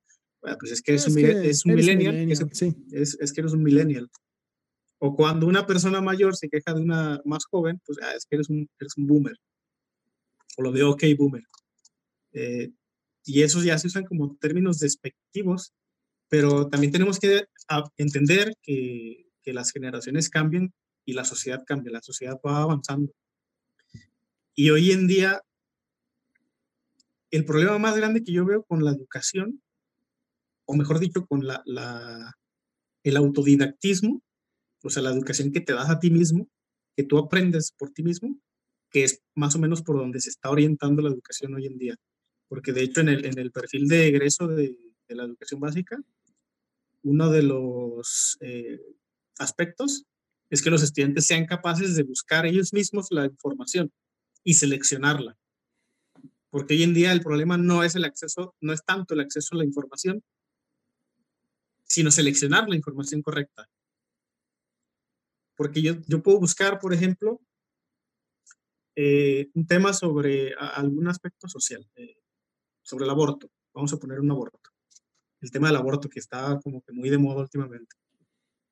Pero va a depender mucho de la información que yo encuentre, la, la opinión que yo me voy a formar o la educación que yo mismo voy a recibir o por dónde voy a orientar eh, más que nada mi opinión. Porque si yo me meto sin querer, a lo mejor, no me di cuenta, y la información que empiezo a encontrar es de un grupo de, o un grupo, perdón, una página de los que le llaman providas. Entonces, esa información a lo mejor va a estar eh, decantada hacia, hacia un lado. No va a ser parcial esa información. Sí, ya va, a tener... digo, no va a ser imparcial, perdón. Vas a tener ya un, sesgo, un sesgo ideológico, güey. Así es. Entonces yo tengo que ser capaz de seleccionar la información más adecuada para lo que yo estoy tratando de buscar. Entonces, el problema hoy en día es más que nada el, el seleccionar la información, porque información en Internet hay a morir. Tú pones una palabra o lo que estés buscando en Google y te vas a encontrar miles y miles de páginas con, ese, con información, pero mucha de esa información es equivocada o está sesgada o es información parcial. Esa información que te está presentando alguien, a lo mejor la está interpretando a modo y te la está presentando a modo para que tú pienses igual que esa persona, que yo lo he visto muchísimo. Personas que, que te presentan información real, información de estudios reales que sí se hicieron y sí dieron esos resultados, pero esta persona te la está presentando de modo de que tú pienses del mismo modo que ella. Entonces, eso yo creo que eso tiene muchísimo que ver hoy, porque antes el problema con las personas más mayores, el problema era que no había suficiente información, no tenías acceso a la información. Hoy en día el problema no es ese, ahora, ahora el problema es qué tipo de información voy a recibir, qué es lo que yo voy a estudiar. ¿Cómo la vas a administrar? De dónde, de dónde me voy a nutrir para aprender más de ese tema. Y también pasa mucho eh, lo que te acabo de lo que te mencionaba hace un rato, de que eso choca con, con la mentalidad de, de, las personas más, más, más entradas en años, porque a lo mejor hay jóvenes que no están seleccionando bien esa información, que a lo mejor se están yendo, por eso vemos hoy en día muchos hoy en día, en, 2021, vemos terraplanistas, vemos gente que cree que la Tierra es plana porque no está seleccionando bien esa información. Vemos gente que cree en los horóscopos porque se está nutriendo de, fuentes no confiables, de, se está nutriendo de páginas de pseudociencia o de documental. Porque el hecho de que sea un documental no significa que sea científicamente correcto. Documental simplemente es recopilación de información. Sí, y no sabes de dónde procede dicha información, no te consta. Así es. Entonces, que sea un documental no significa que sea verídico. Porque yo una vez conocí a una persona que, que creía en las sirenas, creía en la existencia de las sirenas. Hoy en día, que, que también te, te, te, preguntas qué clase de educación ha tenido esta persona, qué clase de negligente educación ha tenido esta persona para creer que las sirenas existen. Es como creer que los unicornios existen o los duendes existen. Y no, y no llegarlo a tomar como que, bueno, es, es algo más mitológico que puede, que parte de una ficción, que puede dar entretenimiento. Sí, no, no, no, no. Esta persona efectivamente creía que las sirenas existían porque lo vio en un documental de Discovery Channel, me parece. Creo que era de Discovery Channel. Y esta persona vio el documental y como era un documental, se lo creyó completamente. Las sirenas existen. Incluso había fotos que obviamente eran fotos eh, creadas, ¿no? no era una foto real. Fabricado todo. Sí, era, todo era fabricado. Pero como era un documental, esta persona creía efectivamente que las sirenas existían. Y dice, ¿qué mal hace esta persona? Porque esta persona no sabe seleccionar la información que, que consume. Porque verlo como, como entretenimiento está bien. Sí, sí. Lo ves un rato, te entretienes, te diviertes, pero ya, tú sabes que no es real eso pero hay personas que lo creen. Y como te digo, hay personas terraplanistas, hay personas que creen en los horóscopos, cosa que es una estupidez, pero hay gente que cree en los horóscopos. Yo te mencionaba hace rato lo de que yo soy Leo, cuando me presentaras así, tú dices que soy Leo, no, pero eso era un juego, o sea, sí, sí, sí, como te digo, tomarlo como y de juego hecho, no, No, no, lo pude mencionar, güey, pero, pero parte, eh, yo íbamos a, íbamos a presentar a Héctor eh, el día de hoy para las personas que nos están escuchando. Yo iba a decir que era licenciado en educación y docente en educación primaria y que además era signo zodiacal Leo y sangre A negativo, A negativo, ¿verdad? Sí, o sea, íbamos a dar todos los datos. íbamos a dar todos los datos, eh, pero al final no alcanzamos, pero esta, esta cuestión de los, de los horóscopos, sí, sí es algo que, que mucha gente cree, son, son creencias muy extendidas y también muy dadas por, por sitios de entretenimiento. Hay sitios, eh, sitios de entretenimiento que te brindan los horóscopos hoy en día. Y... Incluso en programas, eh, sobre todo programas de televisión, programas de radio, programas tiene secciones, la sección de los horóscopos. Ajá. Y fíjate que, bueno, aprovechando esto que mencionas de cómo, cómo no sabemos seleccionar la información que consumimos, cómo no, no aprendemos a filtrarla. Algo que creo que refuerza esto es el algoritmo de Google. Que lo ah, sí, porque te, muestra lo que, lo que el algoritmo quiere. Lo que tú buscas. O sea, te muestra cosas relacionadas a lo que tú has buscado con la intención de brindarte un, un servicio más personalizado a tus intereses. Sí. Pero lo que termina haciéndote muchas veces es encerrarte en una burbuja. Y si tú has, y si tú has buscado temáticas que militan más hacia el antifeminismo, por ejemplo.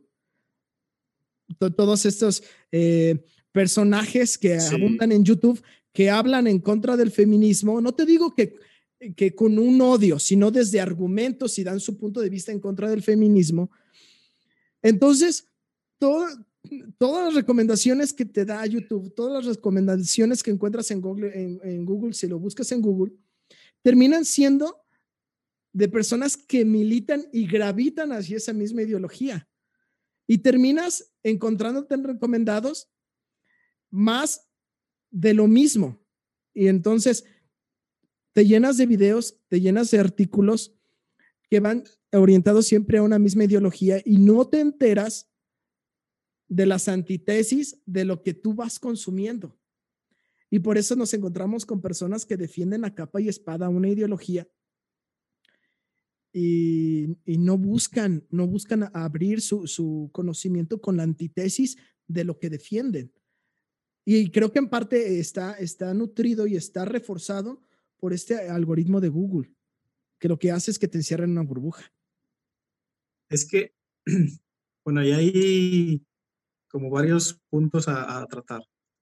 El primero para mí es que ojalá se cumpliera el perfil de egreso de la educación obligatoria, que dice este, este aspecto de, que los alumnos deben ser capaces de seleccionar, de buscar y seleccionar la información.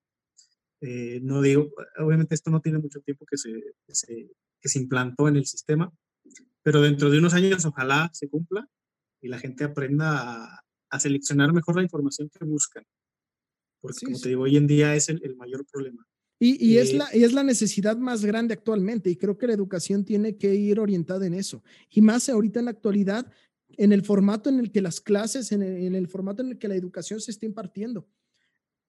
La persona es autodidacta y tiene que aprender a, discernir, a, filtrar el siguiente punto de lo que mencionabas, eh, yo creo que eso de, que se te cierra en una burbuja, bueno, primero, eh, Google no está buscando educar. Eh, Google lo que busca es mostrarte aquello que, a ti te gusta. Por eso, por eso el algoritmo funciona así. Si tú buscas cosas educativas, pues te va a mostrar cosas educativas. El problema es cuando tú te estás como arraigando a una ideología, Google solamente te va a mostrar cosas relacionadas a eso. Pero como te digo, no está buscando educar a nadie. Eh, entonces, eso es responsabilidad del usuario. Lo que sí creo es que, como siempre, la educación debería, o es, mejor dicho, es que ya la línea es un poco borrosa, ya no sé si debería o es, pero debería ser la salida a uno de los problemas más grandes de que, que yo veo en la sociedad hoy en día, que es el fanatismo. Lo que mencionabas hace un momento de, lo, de las personas antifeministas, tú pusiste el ejemplo de las personas antifeministas, que cada vez hay más. Eh, yo creo que muchas de esas, no digo que todas, por ambos lados, han caído en el fanatismo. Y yo creo que sí se debería eh, educar mejor para evitar que la gente caiga en el, fanatismo. Eh, hoy en día te encuentras fanáticos de, muchísimas cosas, te encuentras fanáticos feministas o antifeministas, hay de los dos lados, sí. Eh, y que muchas veces se, como dicen, los extremos se tocan yo creo que por lo menos en ese tema en particular, los extremos no solamente se están tocando, sino que se están abrazando, se están acariciando, se están haciendo cariños, porque muchas veces estos dos grupos opuestos, que son tan diferentes, terminan chocando. Sí. Y es porque han caído en un fanatismo, que yo creo que es de los problemas más grandes de la sociedad hoy en día. Te encuentras fanáticos del deporte, por ejemplo, te encuentras fanáticos religiosos, te encuentras fanáticos de política, de partidos políticos. Y esto es lo que yo digo siempre, el fanatismo es como el hijo mayor de la ignorancia, es como el hijo favorito. Y es el que causa más daño.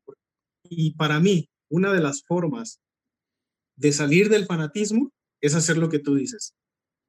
Tratar de ver la ideología contraria a la tuya. No nada más encerrarte en, lo mismo siempre, verlo, siempre consumir el mismo tipo de información, siempre el mismo tipo de material, sino meterte un poco más a lo contrario. La idea que tú tenías es que, es que el hecho del fanatismo es que genera, un eh, genera ignorancia, ¿no? Eh, al revés, la ignorancia Genera la ignorancia por sí sola, la ignorancia, para mí el, fanatismo es como, por eso te decía, el, como el hijo preferido de la ignorancia, es como la ignorancia llevada al extremo.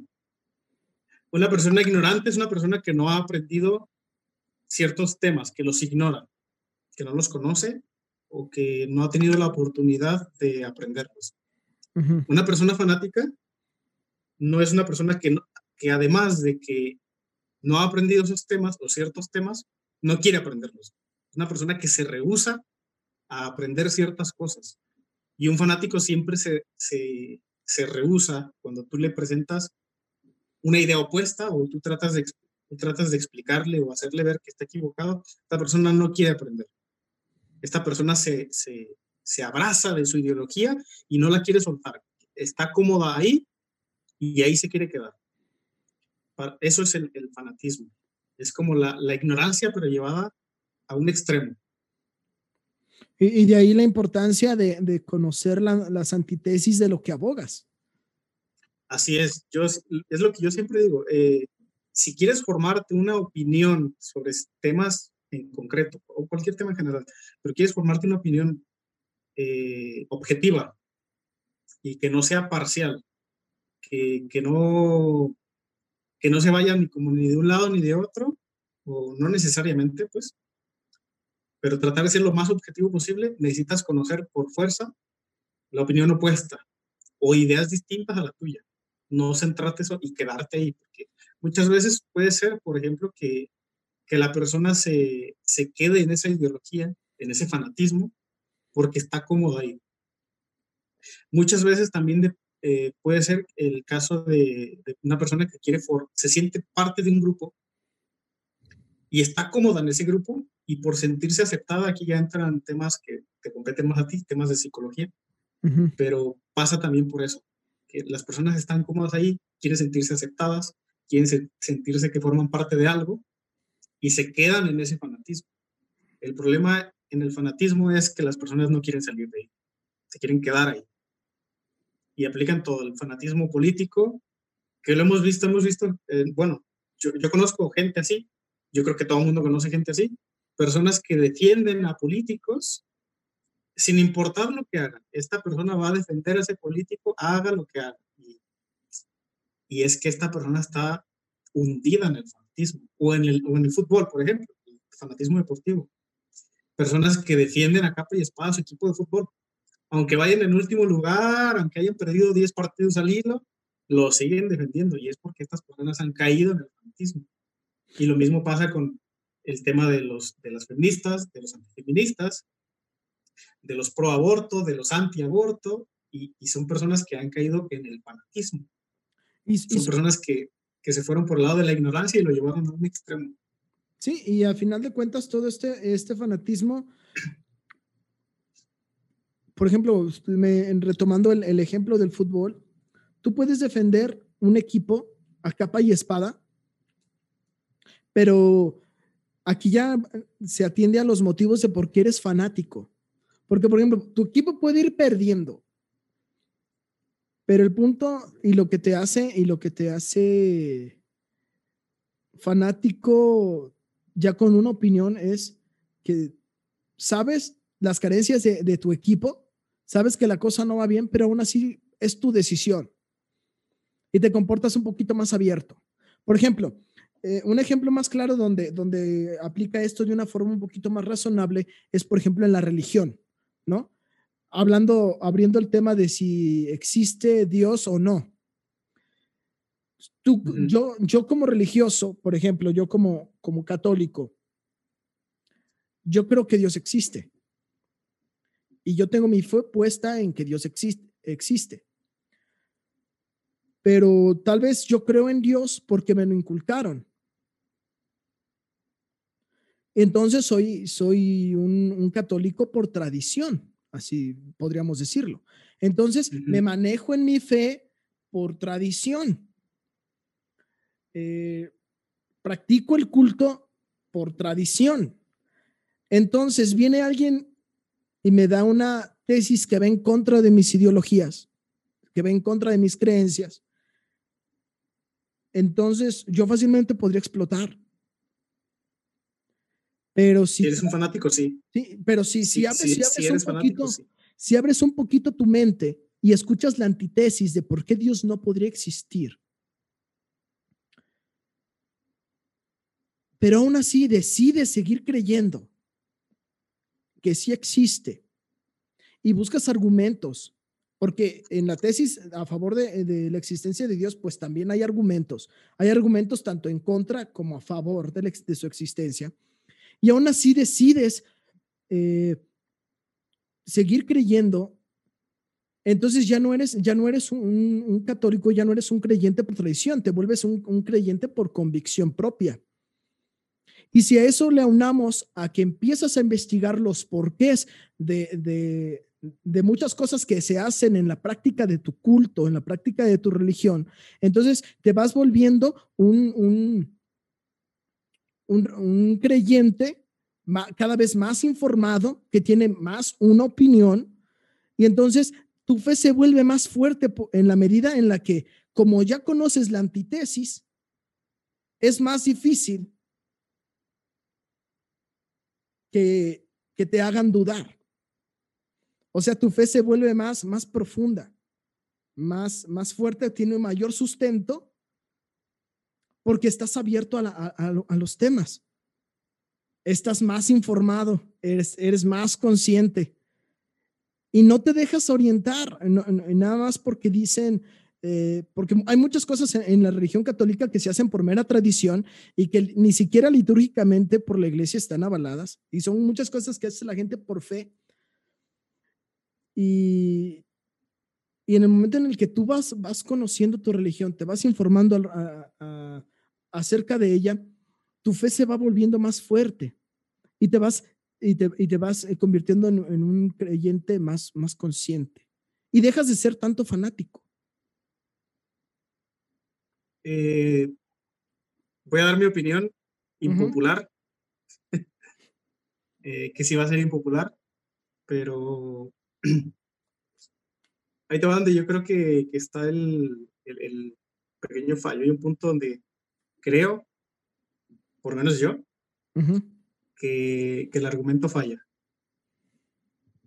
Para ser completamente objetivo, pues tendríamos que seguir un método científico, ¿no? Sí. Para reforzar los argumentos y darle validez a tu, a tu hipótesis, tesis o lo que sea que tú estés defendiendo, a tu argumento. El punto donde falla es lo que mencionas hace un momento. Tú te informas y encuentras razones para seguir creyendo, algo así. Bueno, en palabras muy generales. Más o menos es lo que comentabas, ¿no? El, punto, el problema es que el método científico es lo contrario. Cuando tú tienes una hipótesis, que en un principio es una hipótesis porque la estás tratando de demostrar, todavía no sabes si es correcta o no es correcta. Cuando tú tienes una hipótesis, lo que estás buscando hacer es demostrar su falsedad o buscar formas que podrían demostrar que tu tesis, tu hipótesis, perdón, está equivocada. Tú le vas a poner pruebas que crees que de ser falso no va a pasar. A ver, si, mi, si esta idea, si este argumento, si esto que yo quiero demostrar es falso, esta prueba que yo le voy a poner no la va a pasar. Y si no la pasa, entonces está equivocado. Pero si la pasa, ya tengo un argumento o esto refuerza mi idea. Entonces sería un poco hacer lo contrario. Buscar formas que demuestren que eso que yo estoy buscando demostrar lo nieguen, que, que, yo quiero demostrar, yo quiero encontrar algo que me demuestre que estoy equivocado. El método científico va, va por ese lado. Pero yo considero que es un error hacer lo contrario, que en lugar de buscar algo que me demuestre que estoy equivocado, si es que estoy equivocado, yo creo que es un error buscar justificaciones, buscar algo que justifique y que refuerce mi idea. Yo creo que es lo, lo opuesto al método científico. Para lograr Entonces, lo, para, para, lograr certeza, sí. certeza de que, de que yo estoy en lo correcto, tengo que tratar de demostrar que estoy equivocado. Y si no lo consigo, si no consigo demostrar, ya sea a mí con pruebas, que estoy equivocado, significa que estoy en lo correcto. Es un poco lo contrario. De hecho, el método científico funciona así. Tú tienes una hipótesis, haces pruebas, que si esas pruebas, tu hipótesis no las pasa, entonces está mal y tienes que replantear la hipótesis. Tienes que replantearlo todo otra vez y volver a hacer pruebas para ver si está equivocado. Si pasan las pruebas, no significa que esté correcto. Simplemente significa que esas pruebas sí las pasó y eso refuerza tu hipótesis no la convierte en, verídica, no la hace real, no la hace verdad, pero sí la refuerza. Si pasa esas pruebas que tú le pones. Pero yo creo que buscar justificaciones de, lo que sea, de, cualquier tema. Centrarte en buscar justificaciones lo único que hace es encerrarte en esta burbuja que decíamos hace un rato, que te, te, encierra en lo mismo, en lo mismo, en lo mismo. Por eso yo mencionaba que una forma de salir del fanatismo es relacionarte y hablar con personas que piensan diferente a ti, que tienen la ideología contraria. Y no nada más escucharlas, como tú mencionas, tener la mente abierta, estar abiertos al diálogo, tratar de ser empáticos, de ponerte en sus zapatos y de saber por qué esta persona piensa así, por qué esta persona tiene estas ideas. Y yo creo que esa es una forma, o la mejor forma, de salir del fanatismo. Porque a partir de ahí tú vas a buscar información, tú vas a investigar información como la que esta persona me está diciendo, que esta persona me está contando, y yo voy a poder formarme una, una opinión más objetiva, porque yo ya no voy a estar ni de un lado ni del otro, simplemente estoy recabando información para formarme una opinión. El problema con los fanáticos es que, como te digo, están ahí por voluntad propia.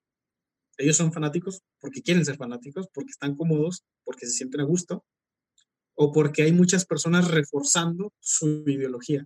Y es la razón por la que seguimos teniendo terraplanistas, por la que sigue habiendo gente creyendo en la homeopatía, que la homeopatía es, es una pseudociencia, esa cosa no sirve para nada. Y hay gente que cree en la homeopatía. Y hay la propia UDG, creo que, que hay lugares donde imparte eh, homeopatía, cursos de homeopatía, no sé si sea licenciatura o cursos o no sé qué sea, pero yo he visto eh, especialista homeópata por la Universidad de Guadalajara. Creo que, creo que sí era la Universidad de, una universidad de, de, Guadalajara, pero era una universidad con reconocimiento, con prestigio, impartiendo homeopatía, que a mí se me hace, hoy en día se me hace ridículo. Es como decir curso de, de, de astrología. O sea, te estás enseñando pseudociencias estás enseñando algo que, que no tiene sustento científico. Y el problema también es que hay muchos adultos transmitiéndole esas creencias a los niños, a las personas más jóvenes. Hoy en, hoy en día es muy común que las personas sepan su signo zodiacal, es lo más normal, todo mundo se sabe su, su, signo, pero no todas las personas saben su tipo de sangre, por ejemplo. Uh -huh. Y hay cosas más esenciales más básicas, más importantes que no, la gente no sabe, pero sí se saben su signo, sí se saben que, con qué homeópata, se saben por lo menos dónde encontrar algún homeópata o muchas otras pseudociencias. Eh, y el problema también muchas veces es que los propios maestros, los propios docentes, creen en este tipo de cosas. Mira, o sea, ellos no van a corregir a los niños. Tomando a colación esto que mencionas, eh, y tratando de, de, de, centrar un poco, porque creo que, creo que sí, quizá el tema se, se, desorientó un poco. Estábamos explicando todo esto por la responsabilidad que conlleva el tener tanta información al alcance. Y ahorita tratando de aterrizar un poco y conectarlo con, con otro tema que, que, creo que es, es muy sensato hablar, de todas estas personas que de alguna u otra manera desinforman y trabajan a partir de cosas que no están del todo comprobadas. Y me hace pensar mucho en la responsabilidad que se tiene como comunicador, como persona que, que sale a las redes, que entra a Internet y empieza a comunicar cosas. Por ejemplo, está esta cuestión que mencionábamos eh, antes, antes de iniciar el podcast de los canales de aprendizaje, de, la, de las inteligencias múltiples, ¿no? ¿Cómo, que, cómo que también la, es una pseudociencia. ¿Cómo el autor, cómo el autor eh, sabía de antemano que se trataba de talentos, pero le puso el nombre de inteligencias para desafiar a los psicólogos y al final tuvo un impacto tan grande que se terminó usando como un sustento en el sistema educativo. Así es. Y, el problema, el problema no es, porque este tema de las inteligencias múltiples eh, se introdujo como un refuerzo para la, inclusión, para que ningún niño, ningún estudiante, ningún adolescente se sienta excluido. No le, para no decirles, no es que no seas inteligente, es que tú tienes otro tipo de inteligencia. para, las personas que, para las personas que nos están escuchando, eh, creo que convendría poner un poquito en contexto lo que son las inteligencias múltiples. ¿Nos podrías ayudar, Héctor, a, Así contextualizar? Eh, las inteligencias múltiples, eh, probablemente muchos hayan escuchado incluso de la inteligencia emocional, que también entran esas inteligencias múltiples. Eh, entre otras más, que está la inteligencia musical, está la inteligencia, mm, la que es, no recuerdo el nombre exacto, pero es como para relacionarse, es interpersonal e intrapersonal, que una es cómo te relacionas con los demás y otra cosa es cómo lo haces contigo mismo. Que, que en realidad no son inteligencias, se manejan así, pero son más bien talentos o habilidades el, autor, quien hizo esta, esta propuesta, quien propuso esta idea, este concepto, lo llamó inteligencia y él mismo reconoce, o reconoció en su tiempo, que lo hacía para desafiar a los psicólogos. Y en buena parte como para atraer un poco la atención, porque él mismo reconoce que si les hubiera llamado talentos o habilidades, no le hubieran prestado la atención que le estaban dando. Y él buscaba esas dos cosas, desafiar a los psicólogos, que para él eh, tenían como secuestrada la palabra inteligencia, que se sentían dueños de la palabra inteligencia, y otra que era atraer la atención, causar como un impacto en, la sociedad, llamando la atención. Y esto se introduce en el sistema educativo con, por un tema de inclusión, que es el que mencionaba hace un momento. este señor se llamaba Howard Gardner. Howard Gardner, sí. Y se introduce en el sistema educativo por un tema de inclusión para que ningún estudiante se sienta excluido, porque antes se les daba, eh, se valoraba más a los estudiantes que se consideraban inteligentes, los que tenían mejores calificaciones, los que tenían, los que tenían más conocimiento, que asimilaban mejor los conocimientos, pues estos, mucha gente que creía esto, se tenía esta creencia de que eran los estudiantes que más valían. Obviamente una persona no vale porque tanto puedes aprender en la escuela, pero era la creencia que se, era como la creencia más generalizada. Y por el tema de la inclusión, se introduce este, este término de inteligencias múltiples para que ahora nadie se sienta excluido. No es que tú no seas inteligente, es que simplemente tienes otro tipo de inteligencia. Tu inteligencia no es las matemáticas, eh, no es la lengua. Tu inteligencia es artística, por ejemplo. O tu inteligencia es musical, o tu inteligencia es emocional, que también se maneja el término de inteligencia emocional. El problema con esto es que no tiene una, base científica. No es, no es nada que esté demostrado científicamente. De hecho, se ha demostrado lo contrario. Que la lo que nosotros conocemos como inteligencia está más relacionado o que engloba más de manera general muchos de estos conceptos en uno solo, que se puede definir simplemente como inteligencia. La inteligencia de toda la vida, la que conocemos desde siempre. Es muy común, por ejemplo, eh, a diferencia de lo que nos presentan en, las películas, en las series, que una persona que le va bien en matemáticas, no es raro que le vaya bien en deportes, por ejemplo, porque hasta cierto punto eh, está como relacionado, esa forma de asimilar cosas nuevas, que, que es una de las definiciones de inteligencia. La, la, habilidad que tiene una persona para asimilar nuevos conocimientos. Es una, una de, porque hay varias definiciones de inteligencia, pero todas van más o menos por lo mismo. Entonces, el tema este de las inteligencias múltiples, eh, lo que a mí me, hace ruido es que se, el sistema educativo se basa mucho en esto, pero como te digo, no tiene una base científica y, es, y, es, y se ha demostrado de hecho lo contrario.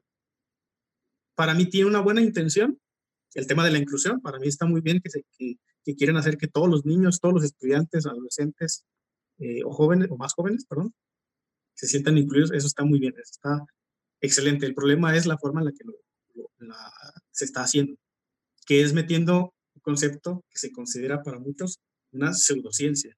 Y lo mismo aplica con, con el tema que te había mencionado hace, hace rato de los canales de aprendizaje. los canales de aprendizaje, pues se supone que cada persona tiene como un canal de aprendizaje. Cada quien aprende, o esto es lo que se maneja con el el mito de los canales de aprendizaje, que si tú eres más visual, que si tú eres más auditivo, que si tú eres más kinestésico, que tú aprendes mejor de cierta forma, que tú aprendes mejor leyendo que escuchando, o que tú aprendes mejor con imágenes que, leyendo, o que, o que para ti es mejor que alguien te esté explicando, estar escuchando a la persona, que tener que leer un texto, lo cual es, es un mito también. No, no está demostrado que las personas aprendan mejor de un canal o de otro, de estos canales que se manejan, que es kinestésico, auditivo y visual. Eh, no está demostrado. Y es otra de las cosas en las que se basa el sistema educativo. Que, como te mencionaba hace rato, si no identificamos bien los problemas de la educación, no vamos a poder resolverlos. Y el hecho de que se esté basando la educación en conceptos que no están científicamente demostrados, yo creo que es un problema. Y yo creo que es un problema que podría afectar, o está afectando, mejor dicho, la educación en general. Lo que sí está demostrado es que se presente la educación a través de varios canales, que no, no sea solamente con lectura o no sea solamente con, oyendo a través del oído o que no sea solamente con imágenes o material visual, sino que sea a través de varios canales, que, al mismo tiempo que estás viendo una imagen, estás escuchando o estás leyendo. Eso sí funciona, porque estás haciendo llegar la información a través de varias vías. Eso sí que funciona y funciona para todos en general. Nada de que es que a, ciertos alumnos tengo que presentarles un material visual, a otros tengo que presentarles un audio. Eh, no, esto funciona igual para todos. Puede, puede funcionar de manera homogénea dentro de un mismo grupo. Retomando un poquito la, la, cuestión de las inteligencias múltiples, hay algo que me genera un poquito de ruido. O sea, lo, se hace actualmente, tiene su utilidad como, como inclusividad, ¿no? Se hace con la intención de esta de generar una inclusión a niños que normalmente se les dificulta, eh, por ejemplo, lo lógico matemático, pero no es reforzarles el hecho, o sea, o, no es, eh, por ejemplo, tal, vez, tal vez él no es bueno aprendiendo mediante la lectura, pero tal vez él, él aprende mediante la música, por ejemplo. Tal vez lo suyo no es escribir, lo suyo tal vez no es redactar, lo tuyo es más lo musical, lo artístico, por ejemplo, que es como, como, como una narrativa que le puedes dar a alguien que, que a partir de las inteligencias múltiples. Pero ¿qué pasa si empiezas a alejar a esa, a esa persona, a ese niño? Lo enfocas muchísimo en lo musical, pero lo empiezas a desapegar de, de la escritura, de la lectura, no, no, no es algo que a la larga le afecte. Enfocarlo tanto en lo musical y, no reforzar, no hacerlo que, que ejercite las habilidades cognitivas que te ejercitaría la lectura, por ejemplo. A ver, es que ahí, por ejemplo, si hay un niño que tiene talento musical, talento, no inteligencia, talento, que tiene talento para la música, para los instrumentos, eh, ese niño tiene que seguir con su proceso normal, igual que todos los niños. Tiene que aprender a leer, a restar, sumar, multiplicar. Tiene que aprender lo que tiene que aprender. Lo de desarrollar su talento musical ya es un extra. O sea, se, se, lleva, se lleva por separado. Sí, eso se tendría que manejar aparte. Si, si dentro de la escuela se dan clases de música, pues sí, que le, que le dé duro a la música pero si no se dan clases de música en la escuela, que aquí en México es lo más normal, que no se den clases de música dentro de una escuela común y corriente, una escuela pública, pues tendría que desarrollar ese talento aparte. Pero sí se, le, sí se hace el, la recomendación, por lo menos si el, maestro, el docente se da cuenta de que ese niño tiene talento para, los instrumentos musicales o para la música en general, sí se le hace la recomendación a los papás, oiga, eh, su hijo tiene este talento, yo le recomiendo que lo desarrolle, porque puede ser incluso un medio de vida.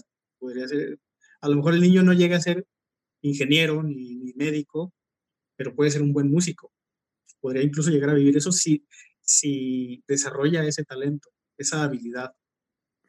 Pero eso ya es aparte, lo, que tiene que aprender el niño, lo tiene que aprender igual que todos los demás, lo que, lo que te decía, lo que marca el perfil de egreso, eso lo tienen que desarrollar todos. Es como que lo, lo básico. Y así el niño tiene otro talento, pues eso se desarrolla. Si la escuela no lo imparte, se tiene que desarrollar aparte. Si la escuela lo imparte, en la misma escuela se le tiene que apoyar al mismo tiempo que se desarrollan las otras habilidades. O sea, una cosa no está peleada con la otra, puede hacer las dos cosas perfectamente. ¿Ves que hay algún, algún riesgo a futuro o que quizás ya se esté dando el hecho de que el sistema educativo mexicano se base en, esta, en estas dos posturas que no están científicamente comprobadas? Un riesgo. El riesgos graves no, no creo que haya, pero lo que yo creo que sí puede hacer es que, pues obviamente que la gente viva engañada, la gente está viviendo con una creencia equivocada. Y cada vez se oye más el término, por ejemplo, el de la inteligencia emocional, yo creo que es el más popular, eh, pero están distorsionando el término, la palabra inteligencia, le están quitando el significado, porque eso no es inteligencia, eso es un talento. Sí. Eh, y yo creo que, el, riesgo es que, la gente viva con un concepto o con una idea equivocada de lo que es la realidad. La realidad es la que es. Y, por ejemplo, eh, para mí no tiene nada de malo que un niño no sea bueno en matemáticas, pero que sea bueno en deportes. No tiene absolutamente nada de malo. A lo mejor las matemáticas simplemente no se le dan, o a lo mejor pasa lo, lo que mencionabas hace rato, que no le gusta. Y a lo que le gusta es el deporte. Bueno, pues el niño tiene que estudiar matemáticas igual que todos, tratar de aprender lo que tiene que aprender todos, y si se quiere dedicar al deporte siendo más grande, que se dedique al deporte. Se le apoya para que practique el deporte. Pero que no crezca creciendo, por ejemplo, que es otro tipo de inteligencia, porque no lo es. Ah, o por lo menos a mí sí me hace mucho ruido eso porque a mí me gusta llamar las cosas por su nombre, por lo que son. Y yo creo que basar el sistema educativo en algo equivocado sí puede traer consecuencias. En cuanto a ideologías también, porque pueden desarrollar, los niños van a crecer con cierta ideología, pero es una ideología basada en algo que está equivocado. Yo creo que lo más responsable es llamarle las cosas por su nombre y enseñarle a los niños que no tienen nada de malo. Si no sabes mucho de matemáticas, no pasa nada. Tienes otros, otros talentos, tienes otras habilidades y no pasa nada. Simplemente tu función dentro de la sociedad va a ser otra. Punto. Eso es todo. Y no tiene más valor el que es bueno en matemáticas que el que es bueno en pintura, por ejemplo simplemente cumplen roles distintos. Y es, Yo creo que, es, que eso es lo que se debería enseñar y no lo otro. Y, es justamente donde se viene dando toda esta inclusión, a partir de esto que, que comentas, el hecho de, de, propiciar que tú puedas desarrollar aquello a lo que aquello que se te facilita y que puede llegar a ser productivo y que lo desarrolles para que en un futuro puedas desempeñarte adecuadamente bien y que al final de cuentas adquieras un bienestar, cierta calidad vital, ¿no? Que, que a final de cuentas la escuela termina dándote las herramientas para que tú puedas desarrollarte como un ciudadano y te puedas desarrollar adecuadamente. El problema es muchas veces también los adultos que, o las personas que creen que, por ejemplo, tiene más valor el niño que saca un 10 en matemáticas que el que saca 10 en educación artística. Y no debería ser así. Simplemente le, deberíamos enseñarle a los niños, a los estudiantes en general, que no tiene nada de malo que, te, que, que seas más bueno en una cosa que en otra. O sea, es que se le da demasiada importancia, que yo sé que la tiene, yo sé que español y matemáticas tienen mucha importancia porque son básicas, como la base para, para lo que tú vayas a hacer más grande. Tienes que saber un mínimo de matemáticas y un mínimo de, de español, del idioma.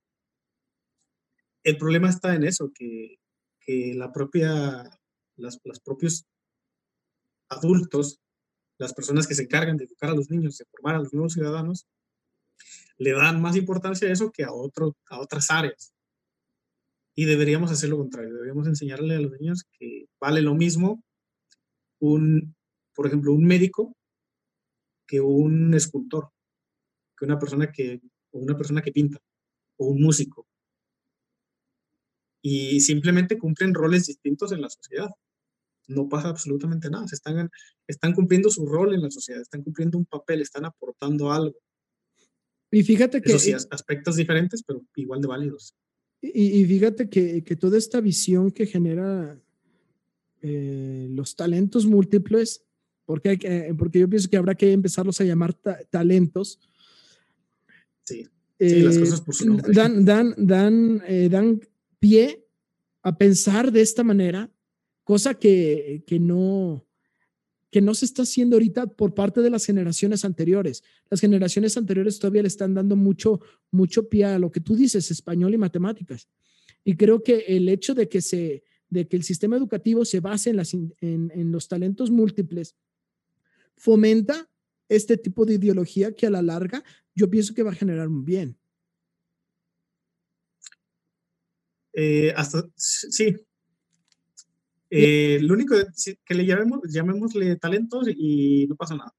Sí, yo pienso que, eh, simplemente es como reconceptualizar en lo que se está basando. Sí, yo pienso que es replantearlo. sí, creo que es una cuestión. Replantearlo todo y, y a lo mejor no llamarle específicamente con esos talentos, porque el, el propio autor reconoció que su teoría estaba, que era anticuada, que no era apta para las épocas modernas y que se tendría que replantear. Entonces, ahí está otro detalle, que el sistema educativo se basa en una teoría que es anticuada y que el propio autor reconoció que se tiene que actualizar y se tiene que adaptar a los nuevos tiempos. sí, sí, hay, hay son muchísimas las, las, carencias que se están teniendo, son muchísimas las problemáticas.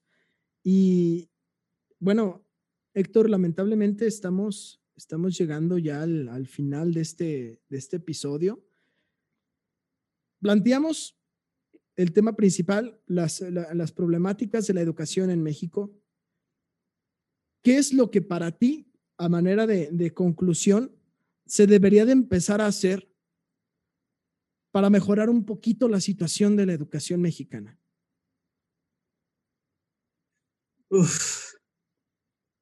Yo creo que la, la, preparación y capacitación docente ayudaría mucho o sea, a los que se están formando, eh, darles eh, la, capacitación necesaria, o sea, que salgan de la carrera con esos conocimientos que el Estado quiere que tengan los docentes y a los que ya están trabajando, se les capacite a través de cursos, no importa que sean cursos en línea.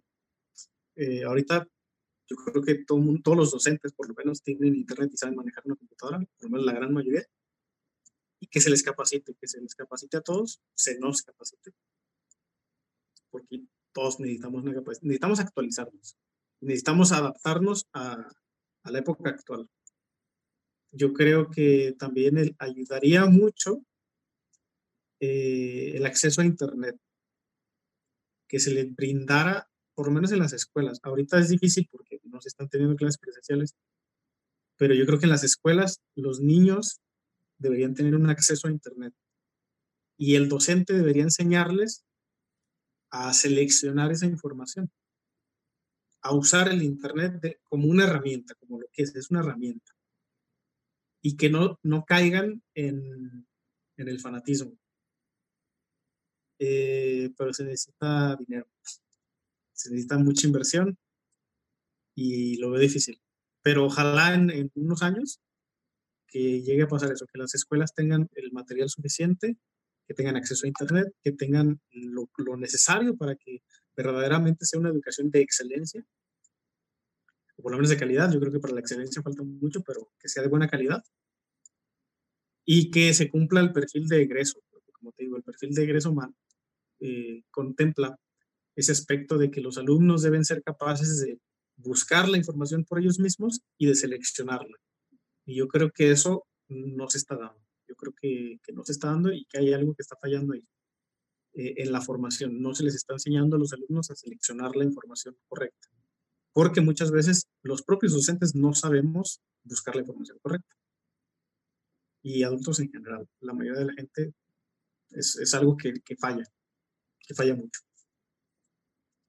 Sí, esa manera de, de intentar resarcir eh, y tratar de mejorar todos estos aspectos. Y como tú lo mencionas, pues es un, es un arduo trabajo que va a llevar muchísimo tiempo y que necesita del trabajo diario de ustedes, docentes, para, para hacer, hacer de las nuevas generaciones algo cada vez mejor y de hacer, de hacer de la experiencia de educarse algo cada vez más placentero, algo cada vez más equitativo para todos y que nos puede llegar a todos de la manera más óptima, ¿no?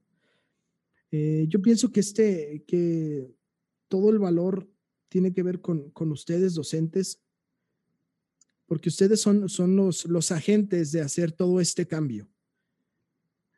De, porque ustedes forman a los niños que en el futuro van a ser doctores, van a ser enfermeros, van a ser arquitectos, van a ser a los profesionistas del mañana.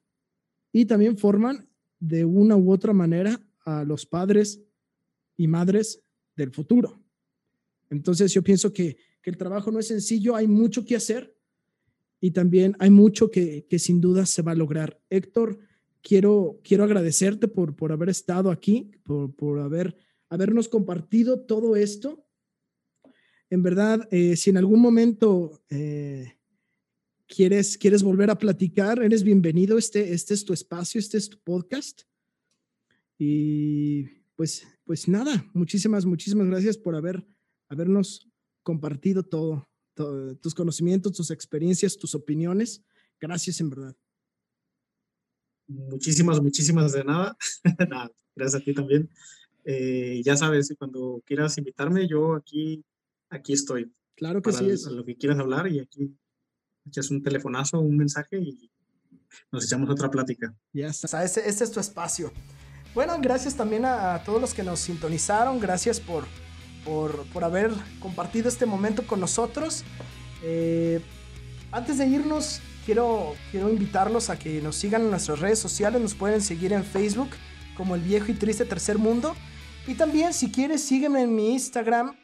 Eh, estoy como ruso-p, ruso con doble Z. Bien, no queda nada más que despedirnos. Esto fue El Viejo y Triste Tercer Mundo.